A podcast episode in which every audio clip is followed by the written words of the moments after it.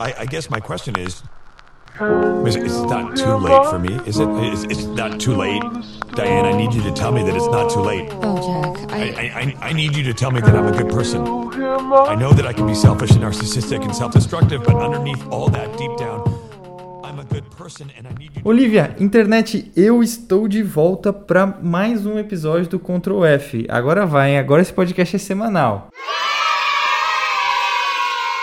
Mas eu não tenho motivo para comemorar essa semana e a culpa é toda do João, tá bom? Deixa eu te explicar o que aconteceu. O João, ele é um amigo aqui do trampo e esses dias a gente estava conversando tal e ele me contou sobre uma aula que ele teve na facul e que o professor ele estava explicando sobre privacidade na internet, estava todo mundo meio chocado com o cenário atual e ele por outro lado estava super de boa, estava meio indiferente. E eu falei, porra, João, não é possível que você não se preocupa com isso, cara. Você não escuta esse podcast, não, cara? E ele falou que escuta, porque eu não sei se é verdade. Mentira! Mas que pra ele essa questão é muito indiferente, porque ele não se preocupa com, com as informações dele. E aí eu fiquei tipo, caralho, mano, eu falhei como podcaster. Eu não consegui, depois de quase um ano produzindo esse, esse conteúdo aqui, eu não consegui nem convencer ele da importância da privacidade e como ela tá sendo violada constantemente. Meu Deus, eu sou uma vergonha, cara. Cara, eu sou um merda, meu irmão. Por isso, hoje eu vou me redimir, viu, João? E só saio daqui depois que você se convencer que não tá tudo bem. Ah, eu tô certo, eu tô certo, eu tô certo! Ah, eu tô certo, eu tô certo, eu tô certo! Como sempre, a música que você tá ouvindo aqui no fundo é Easy to Lay For Me, do Bill Wolf. O link tá sempre na descrição. E se você achar esse conteúdo maneiro, me segue também lá no Spotify, beleza? Então se prepara que hoje vai ter monólogo sim.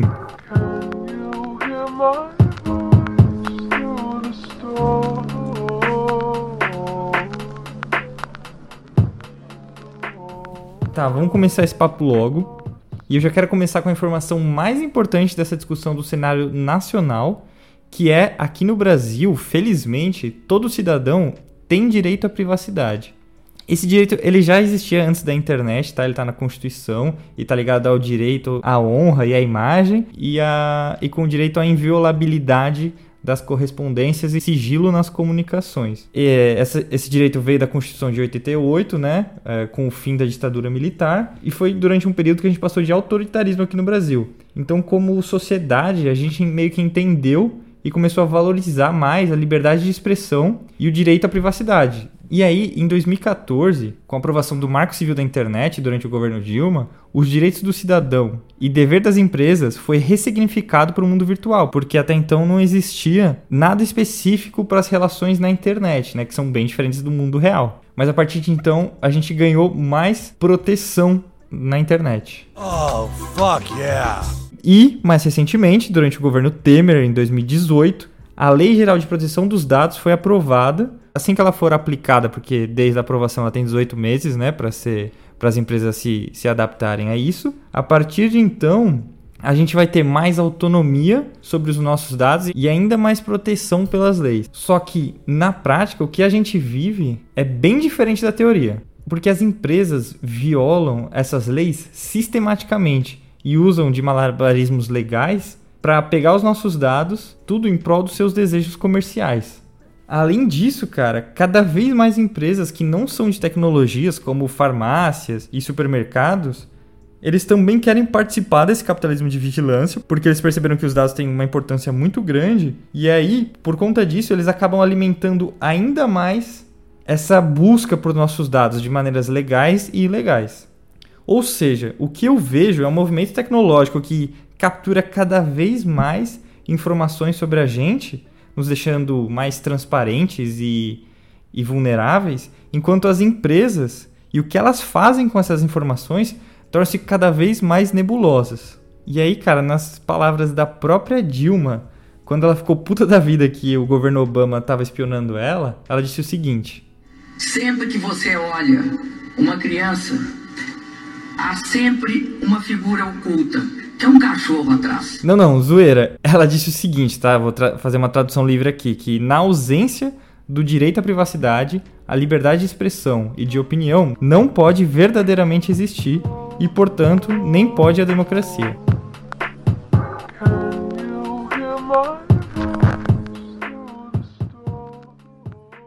Tá bom, mas qual é a lógica por trás desse movimento? Como que isso aconteceu? Bom, tem duas tendências fortes aqui, né? A primeira é que toda empresa quer encontrar pessoas que queiram comprar seus produtos, certo? Um exemplo, a Bourbon Confeitaria, que é a confeitaria da minha sogra, que é muito boa por sinal. Cara, ela quer encontrar pessoas que gostem de tortinhas, bolos e bombas, certo? E não tem nada de errado nisso, porque o que, que ela quer é encontrar gente que pode gostar dos doces que ela produz, experimente e tem uma chance de se apaixonar pelo produto dela. Só que ninguém anda com papel na cara escrito eu amo doce. Então existe uma certa dificuldade de encontrar essas pessoas. Isso gera então empresas de todos os tamanhos e de todos os segmentos louquinhas para pegar informações que ajudem elas a encontrar esse público delas, certo? Não. Aí do outro lado da história, você tem tecnologias que estão conectando o mundo todo e produtores de conteúdo que querem manter a sua operação acessível para todo mundo, ou seja, de graça, entre aspas, tá? Então, para continuar nesse exemplo, vamos dizer que o meu podcast é sobre melhores docerias do ABC, em São Paulo. Com certeza as pessoas que me ouvem se interessam por doces. Então é lógico que a confeitaria Bourbon gostaria de que essas pessoas que ouvem meu podcast conhecessem a doceria dela. Esse modelo de publicidade, de marketing, ele é super antigo. Na verdade, ele existe desde 1800 e bolinha. E já se adaptou a vários formatos, como TV, rádio, jornais e tudo quanto é mídia. Só que na internet, com essas novas tecnologias, principalmente por conta das redes sociais, a escala e a intensidade desse modelo mudou muito. Isso gerou literalmente uma briga por quem consegue captar mais dados de todo mundo para poder vender para essas empresas que estão famintas por essa informação. Eu estou simplificando um pouco, tá? Mas em essência é esse o contexto.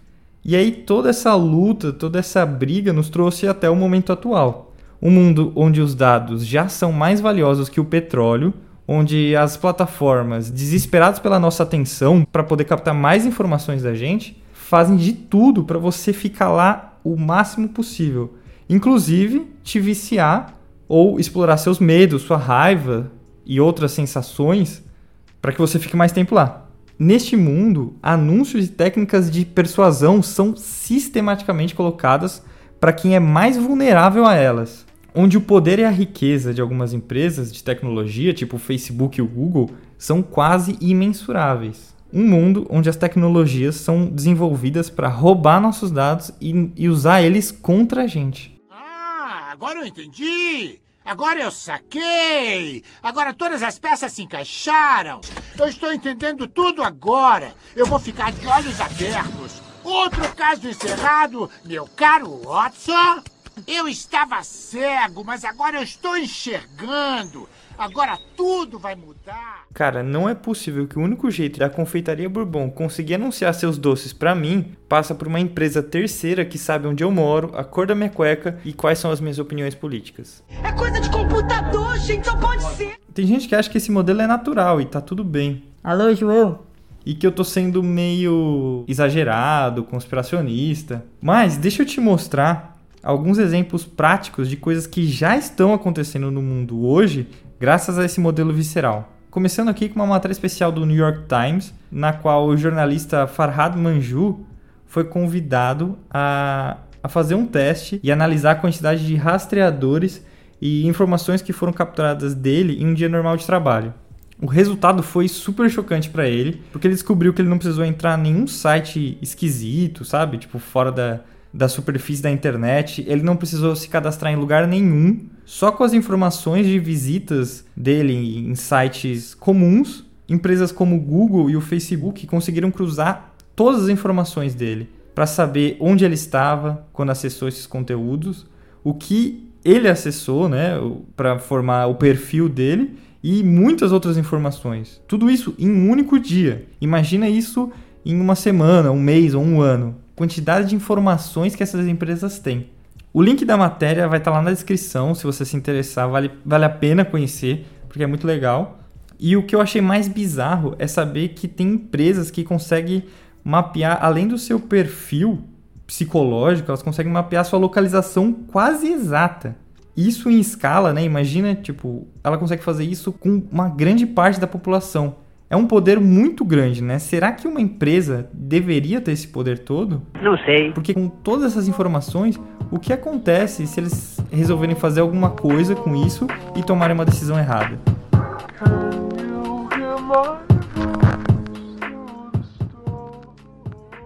O segundo caso é o do Cambridge Analytica durante as eleições nos Estados Unidos, lá em 2016.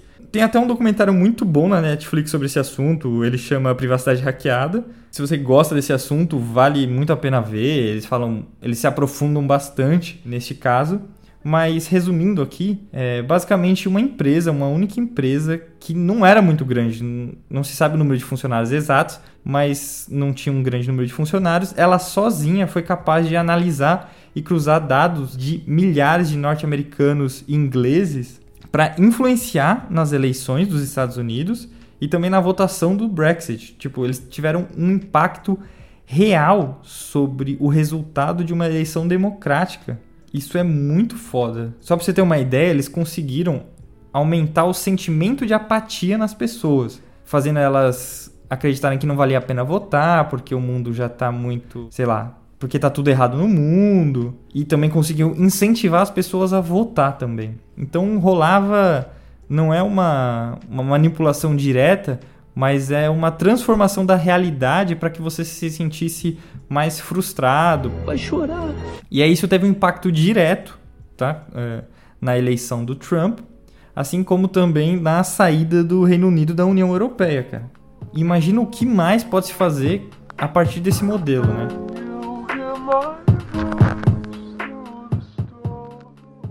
E por último, eu vou para um exemplo um pouquinho mais extremo, que é na China, né? E a China é um, acho que é o nosso maior exemplo de desenvolvimento tecnológico junto com um autoritarismo estatal.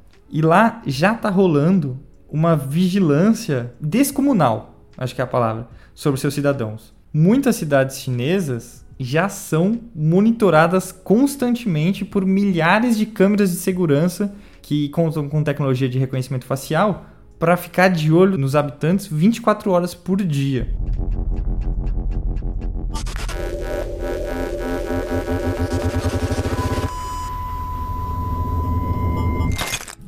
O que, que isso significa na prática, né? Que o governo sabe exatamente onde os seus cidadãos estão o tempo todo.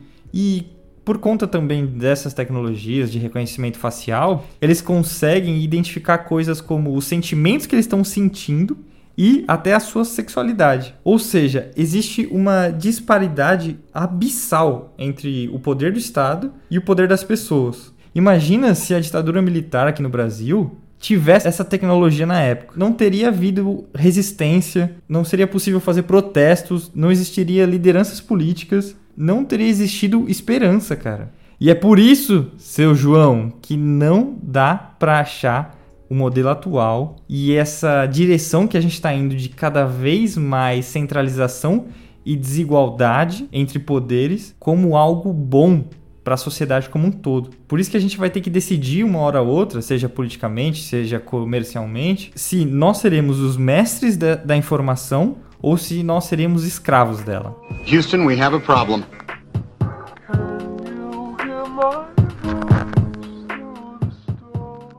Gente, desculpa o pessimismo, mas é que a gente tá em um modelo que está transformando todas as forças da sociedade. E cada vez mais eu vejo que empresas e governos ganham poder e a gente perde. Além disso, o sistema atual está estruturado para se aproveitar das nossas vulnerabilidades.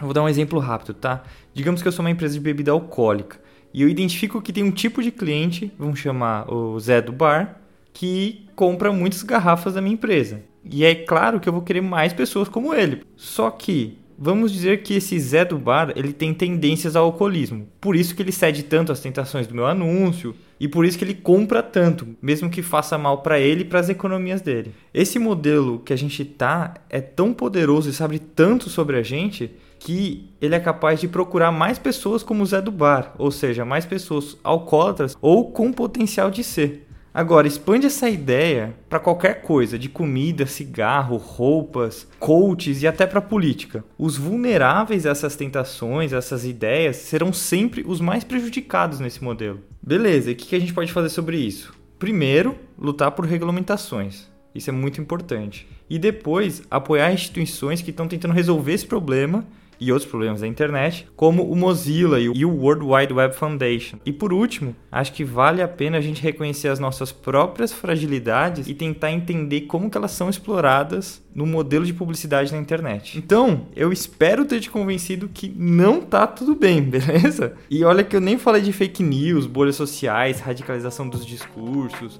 conivência do Estado, tantas outras Mas, se você quiser virar um conspiracionista como eu, é só mandar uma mensagem lá no Twitter ou no Facebook. Os links estão sempre na descrição. E se você achou esse episódio maneiro, me segue lá no Spotify para não perder o próximo e recomenda para o seu amiguinho ou amiguinha. Te espero na próxima semana e tchau!